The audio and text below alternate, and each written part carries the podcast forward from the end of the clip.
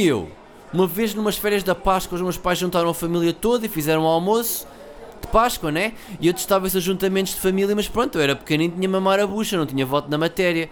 Então estávamos lá todos juntos à mesa a encher o bandulho, o meu tio estava a encher o bandulho, a minha tia estava a encher o bandulho, os meus primos estavam a encher o bandulho, toda a gente estava a encher o bandulho. Só a minha avó é que não estava a encher o bandulho. Mas não era porque não gostava da comida ou porque estava a ser do conto outra vez. Era porque já tinha morrido.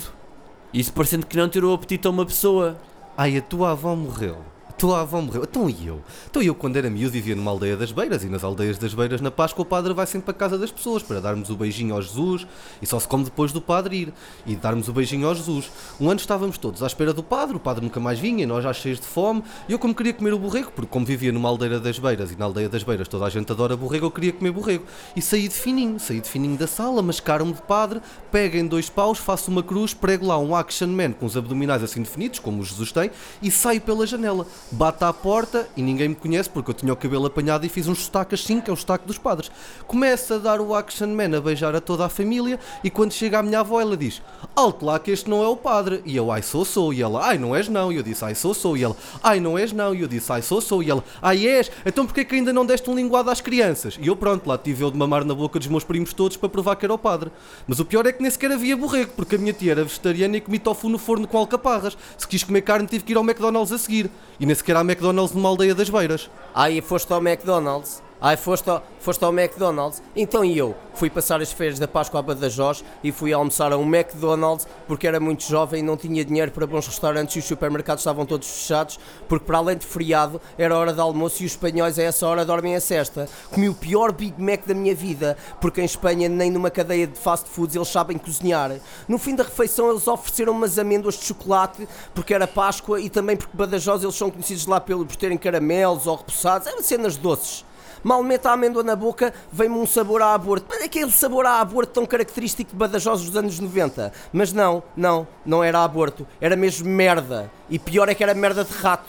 Também tão característica do McDonald's. Ovos com sabor a aborto. Comeste ovos com sabor a aborto. Então eu que uma vez comprei um flar da Páscoa que tinha ovos com sabor a aborto e estava a comer o flar da Páscoa e às tantas apercebo-me que os ovos não estavam cozidos e que dentro de um dos ovos estava o gênio dos ovos, que se chamava Albertino. Albertino, o gênio dos ovos. Então, liberto o Albertino, o gênio dos ovos, e ele concede-me três desejos. O primeiro desejo era paz no mundo durante a Páscoa, porque eu sou um gajo bué altruísta. E o Albertino concedeu-me esse desejo. Houve bué paz no mundo durante a Páscoa. O segundo era que fosse descoberta uma cura para o cancro, porque eu sou um gajo bué altruísta e o Albertino concedeu-me esse desejo. E então eu descobri a cura para, para o cancro. E o terceiro desejo era que o Altos e Baixos tivesse piada. E o Albertino olhou para mim e mandou-me para o caralho. Porque uma coisa é conceder desejos realistas, outra é fazer milagres. Aí encontraste um gênio dos ovos.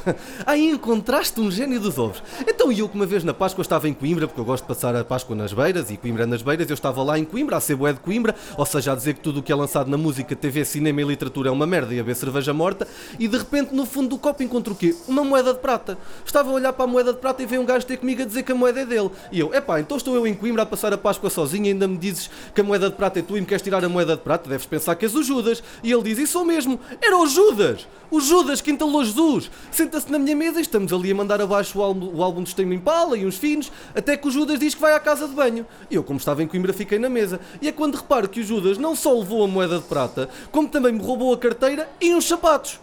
Deixou a conta por pagar ainda por cima. Deixou a conta por pagar. O que vale é que como eu estava em Coimbra, paguei a conta com uma música do Fausto e um presépio oficial do legendário Tiger Man. Presépios! Presépios em Coimbra! Presépios, é, é isso? Presépios em Coimbra. Então eu cá há uns anos estava numa Páscoa em casa dos meus avós a fazer um presépio, mas presépio da Páscoa, em que o Jesus não está na espalha, está na cruz, em vez do José Carpinteiro tem um romano a espetar a lança nas costelas de Jesus, e em vez de boi da vaca tem dois coelhos embalsamados com meia bola de ping-pong a sair-lhes pelo rabo, não ia desperdiçar ovos numa festividade que só dura um fim de semana. Nisto, o meu sobrinho de 11 anos saca do Jesus e começa a comer o Jesus, porque pensava que os bonecos eram de chocolate, porque na Páscoa há sempre bué chocolate. Passado dois minutos, ouço um tiro de caçadeira, de uma caçadeira de dois canos que era do meu avô.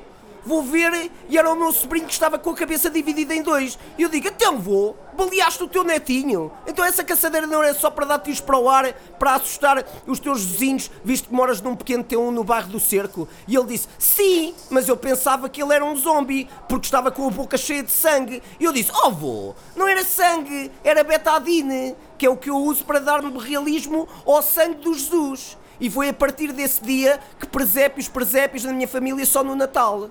Presépio da Páscoa. Ai, tu fizeste um presépio da Páscoa. Então e eu que depois de fazer o melhor presépio da Páscoa da história, ganhei como prémio passar a Páscoa a Loré del Mar com milhares de adolescentes portugueses.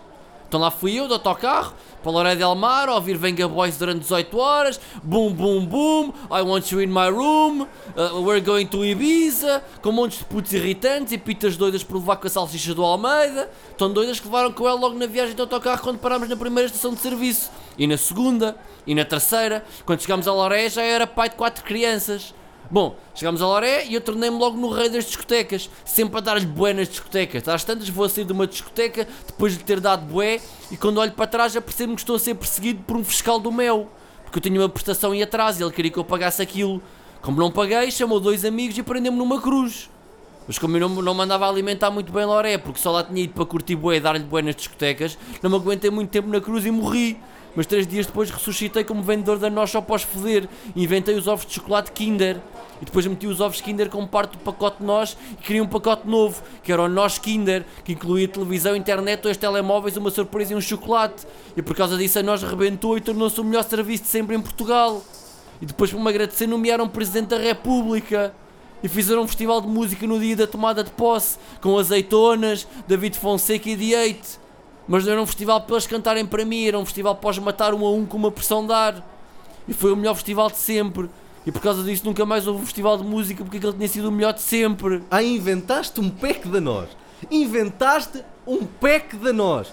Então e eu que há uns anos fui passar a Páscoa à casa dos meus primos e como eles não têm TV porque são pobres, estávamos a ver a Paixão de Cristo em sombras chinesas, quando de repente entra o Mel Gibson pela sala dentro e diz que nos vai processar por plágio. E eu, epá, ó Mel, tem calma Mel, bebe aqui um copo, porque eu sei que o Mel gosta de copos. E ele aos berros a chamar-nos judeus, e eu, ó Mel, ó Mel, tem calma, tem calma. E ele aos berros a dizer que o Mein Kampf era o melhor livro do mundo, e eu, ó Mel, tem calma, eu até conheço a mãe do Hitler. E o gajo aos berros, no meio da confusão, ali aos berros, a dizer que nos vai processar, e eu olho para o lado e está o meu primo a fazer sinais de fumo, porque como eles são pobres não têm telefone. De repente batem à porta, quem é que era? Era o Guilherme Leite, que o meu primo chamou com os sinais de fumo para resolver a situação. Mal o Mel Gibson vê o Guilherme Leite que está ali, acalma-se e pede-lhe um autógrafo, porque o Mel Gibson era muito fã dos apanhados do Guilherme Leite na RTP, e decidem ir viver juntos.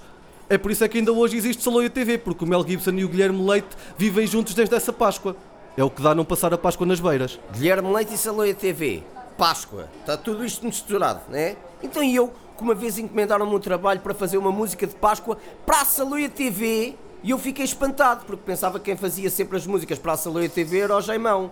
Mas eles disseram-me que ele não podia porque ia estar em uns espetáculos nesses dias lá para os lados da Suíça e a gente sabe como os imigrantes da Suíça apreciam umas boas caralhadas desse grande poeta popular. Era uma grande responsabilidade para mim. Eu não podia ficar aquém do grande Jaimão. Mas como ter aquela criatividade? E aí fiquei com a inveja daquelas pessoas que têm a sorte terem um pai e uma mãe que são primos direitos. E isso dá tanto jeito para compor temas para este tipo de estações televisivas. Mas mesmo assim eu fui em frente, caraças. Não posso esquecer que tive 15 dias a viver na Pova do Lanhoso. Mas a cantiga tinha uma particularidade interessante. Ia ser cantada por quem? Por quem? Por quem? Pelo Guilherme Leite, todo vestido de alentejano e tinha que acabar com cabecinha pensadora.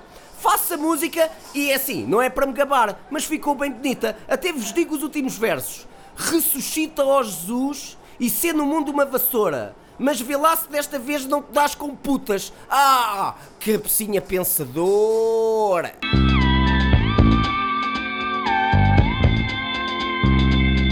Então e eu?